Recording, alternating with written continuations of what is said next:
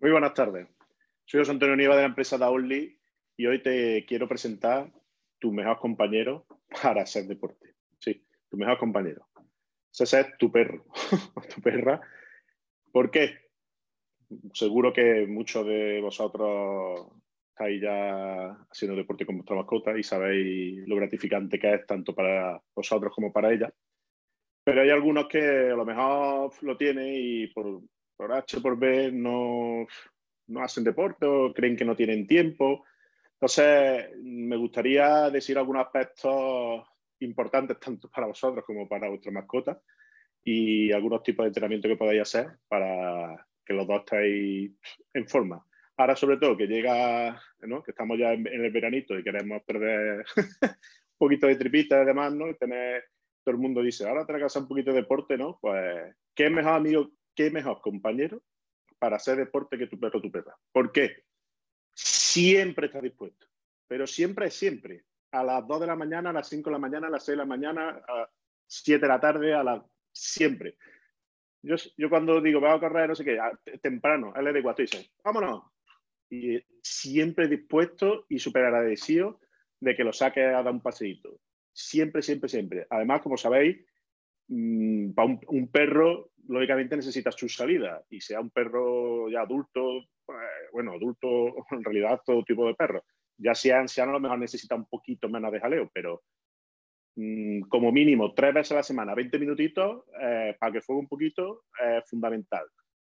Y aparte, porque ya no solo por su salud, porque después, después hay mucha gente que dice, es que mi perro es muy nervioso. Mi perro se come la pared, se come la puerta, nada más que está ladrando, está, muy nervioso, porque si tú no le das su momento de esparcimiento, pues lógicamente va a estar nervioso. Ahora, si tú todos los días, o en la medida de lo posible, le das, como si se un poquito de caña y, le, y lo cansas, pues lógicamente él va a estar muchísimo más tranquilo, va a descansar mucho mejor y también va, va a descansar tú de él, va a estar pues, en la gloria, en la casa. ¿Qué pasa, por ejemplo, con los gargos? Los gargos son muy activos en, vaya, no son, perdón, no son muy activos. durante el día se pueden tirar 14, 15, 16 horas durmiendo. Ahora, lo que necesitan que estás por lo menos una horita fuerte. Cuando ellos fogan, pues ya se quedan luego muertecitos y no dan ruido en todo el día.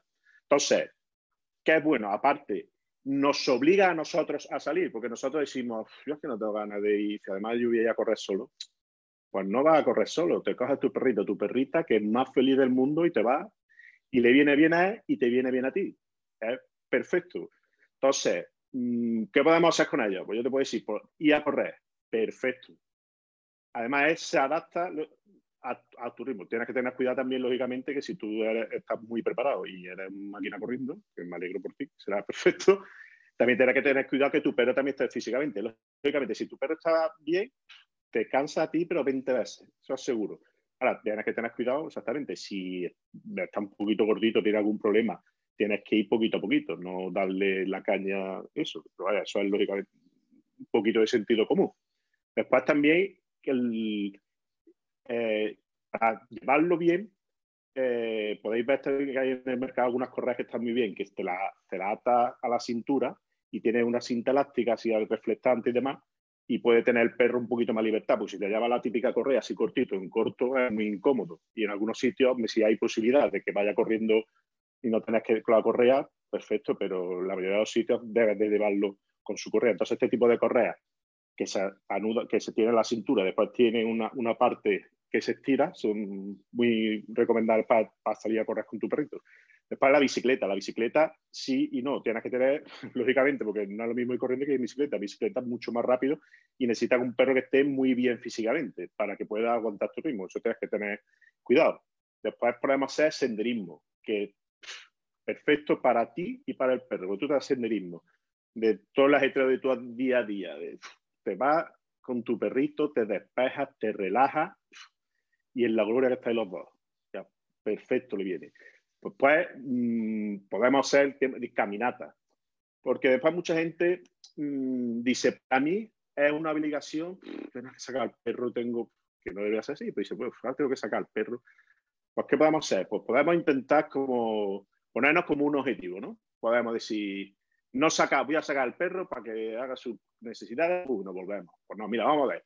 Hoy vamos a hacer, vamos a vamos a intentar hoy entrenar un poquito al perro. Sí, nos llevamos nuestras chuches para un premio y ya que salimos, da una vueltecita, pues ya aprovechamos para enseñarle alguna cosita, que si siéntate, que si no sé qué, para que vaya con nuestra correa. Y tenemos como, podemos decir, un objetivo para, para salir, y no decir voy a salir solo para eso. Pues ya aprovecha, además interactúas con tu perro, que es genial, te da lo que necesita, que es lo que necesita que estés pendiente de él, es una, forma perfecta. Después, mm, decir todos los días, a lo mejor no, pero decir un, un, dos, dos, tres días a la semana, vamos a hacer una caminata intensa, una, una caminata intensa. Pues podemos hacer mm, dar caña, caña, caña, que es lo que, lo que te he dicho antes, que los perros mm, dos, tres veces a la semana necesitan que estén 20 minutos bastante activos. Y esto es una buena manera para, para hacerlo. Después también podemos, dentro de nuestras posibilidades, o llevarlo a algún sitio que no sea necesario llevarlo con correa. ¿Por qué? Porque así el perro puede de hacer como un poquito para investigar. Vosotros sabéis que le encanta olisquear, los olores, demás.